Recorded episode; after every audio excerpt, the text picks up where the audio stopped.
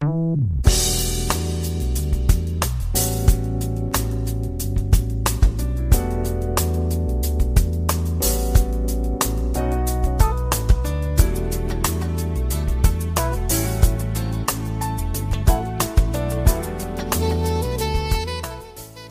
友们，大家好，欢迎如约来到蔡老师健康讲堂，我是您的蔡老师。今天呢，我们继续研读《中国居民膳食指南（二零一六）》。今天学习的是七到二十四月龄婴幼儿喂养指南。本指南所称七到二十四月龄婴幼儿。是指满六月龄，也就是出生一百八十天后至两周岁内，也就是二十四月龄之内的婴幼儿。对于七到二十四月龄婴幼儿，母乳仍然是重要的营养来源，但是单一的母乳喂养已经不能完全满足其对能量以及营养素的需求，必须引入其他的营养丰富的食物。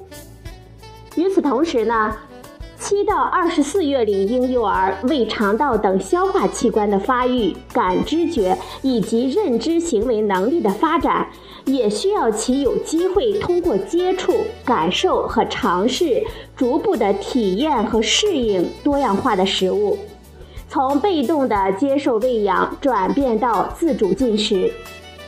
这一过程从婴儿的七月龄开始。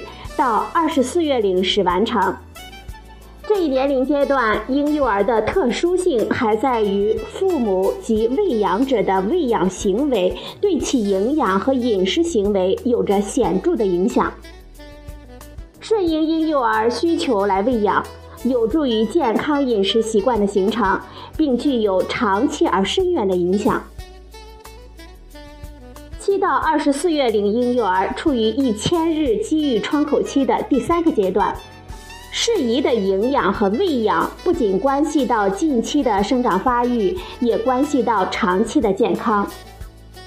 针对我们国家七到二十四月龄婴幼儿喂养和营养的需求以及可能出现的问题，基于目前已有的证据，同时呢，参考世界卫生组织等的相关建议。我们提出了七到二十四月龄婴幼儿的喂养指南，推荐呢一共有六条。第一条，继续母乳喂养，满六月龄起添加辅食。第二条，从富含铁的泥糊状食物开始，逐步添加达到食物多样。第三条，提倡顺应喂养，鼓励。但不强迫进食。第四条，辅食不加调味品，尽量减少糖和盐的摄入。第五条，注重饮食卫生和进食安全。第六条，定期监测体格指标，追求健康生长。接下来呢，我们一一的来学习一下。首先看核心推荐的第一条。继续母乳喂养，满六月龄起添加辅食。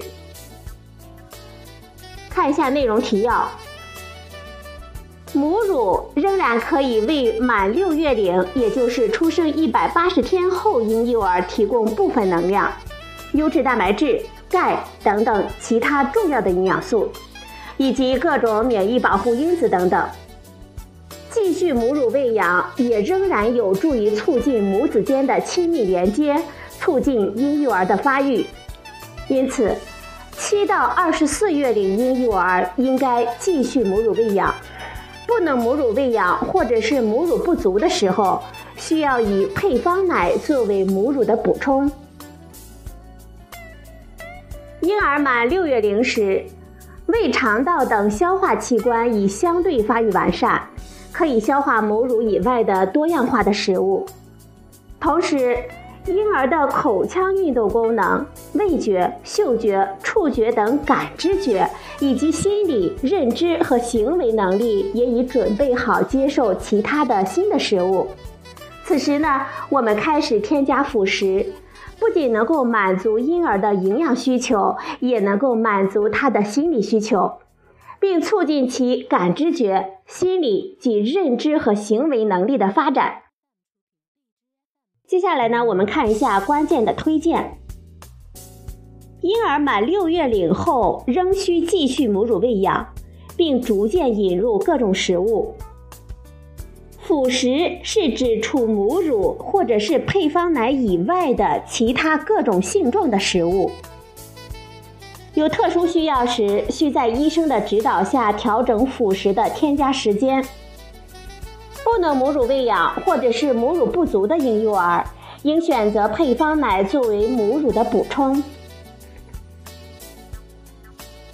看一下实践应用部分，一共有三个小问题。第一个问题：满六月龄继续母乳喂养益处多多。婴儿满六月龄后，仍然可以从继续母乳喂养中获得能量以及各种重要的营养素，还有抗体、母乳的低聚糖等各种免疫保护因子。七到二十四月龄婴幼儿继续母乳喂养，可以减少腹泻、中耳炎、肺炎等感染性的疾病。继续母乳喂养还可以减少婴幼儿食物过敏、特应性的皮炎等过敏性的疾病。此外，母乳喂养婴儿到成人期时，他的身高会更高，肥胖以及各种代谢性疾病明显的减少。与此同时，继续母乳喂养还可以增进母子间的情感连接，促进婴幼儿神经心理发育。母乳喂养的时间越长，母婴双方的获益就会越多。因此呢，七到二十四月龄婴儿应该继续母乳喂养，并可持续到两岁或者是以上。第二个问题，母乳喂养量。为了保证能量及蛋白质、钙等重要的营养素的供给，七到九月龄婴儿每天的母乳量应该不低于六百毫升，每天应该保证母乳喂养不少于四次。十到十二月龄婴儿每天的母乳量约六百毫升，每天应母乳喂养四次。而十三到二十四月龄幼儿每天的母乳量约五百毫升。对于母乳不足或者是不能母乳喂养的婴幼儿，满六月龄后需要继续以配方奶作为母乳的补充。第三个问题，如何选择辅食？普通鲜奶、酸奶。奶酪等的蛋白质和矿物质的含量远远的高于母乳，增加婴幼儿的肾脏负担，所以呢，不应该喂给七到十二月龄婴幼儿。十三到二十四月龄幼儿可以将其作为食物多样化的一部分而逐渐的尝试，但是建议少量进食为好，不能以此完全的来替代母乳或者是配方奶。普通的豆奶粉、蛋白粉的营养成分不同于配方奶，也与鲜奶等奶制品有比较大的差异。我们不建议作为婴幼儿的食品。无乳糖大豆基配方奶可以作为婴幼儿慢性迁延性的腹泻时的治疗饮食，但是应该在医生的指导下应用。最后呢，我们看一下这条核心推荐的科学依据部分。世界卫生组织推荐，在婴儿出生后的前六个月纯母乳喂养，满六月龄，也就是出生一百八十天起，在继续母乳喂养的基础上添加辅食，以满足其生长发育对营养的需要。足月出生婴儿。四到六月龄时，他的体重可以达到出生时的两倍；满十二月龄时，达到出生时的三倍；满二十四月龄时，达到出生时的四倍。身长也在满十二月龄时增加百分之五十，在十三到二十四月龄时可以再增加百分之三十九，大约达到成人身高的一半。新生儿大脑的重量约为成人的百分之二十五，满二十四月龄时可以达到成人的百分之八十。婴幼儿快速生长需要相对较高的能量、蛋白质、铁、锌、维生素 A、维生素 D、长链多不饱和脂肪酸、胆碱等等。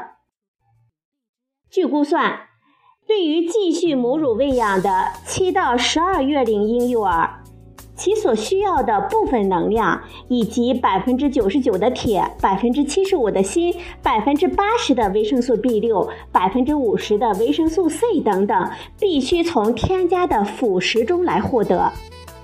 因此，婴儿满六月龄时，必须尽快的引入各种营养丰富的食物。研究还发现。出生十七周到二十六周的婴儿对不同口味的接受度最高，而二十六周到四十五周的婴儿对不同质地食物的接受度也比较高。适时的添加与婴幼儿发育水平相适应的不同口味、不同质地和不同种类的食物，可以促进婴幼儿的味觉、嗅觉、触觉等感知觉。锻炼其口腔的运动能力，包括舌头的活动、啃咬、咀嚼、吞咽等等，并有助于他的神经心理以及语言能力的发展。四到六月龄婴儿已经能够扶起来坐坐了，俯卧的时候能够抬头挺胸，用两肘可以支撑起胸部，能有目的的将手或者是玩具放入口内，伸舌反射消失。当小勺触及口唇的时候，婴儿张嘴吸吮，可以吞咽吸糊状的食物，所以呢，这个时候开始添加辅食是适宜的。好了，朋友们，今天呢，蔡老师给大家讲了七到二十四月龄婴幼儿喂养指南核心推荐的第一条：继续母乳喂养，满六月龄起添加辅食。今天的节目呢，就到这里，谢谢您的收听，我们明天再会。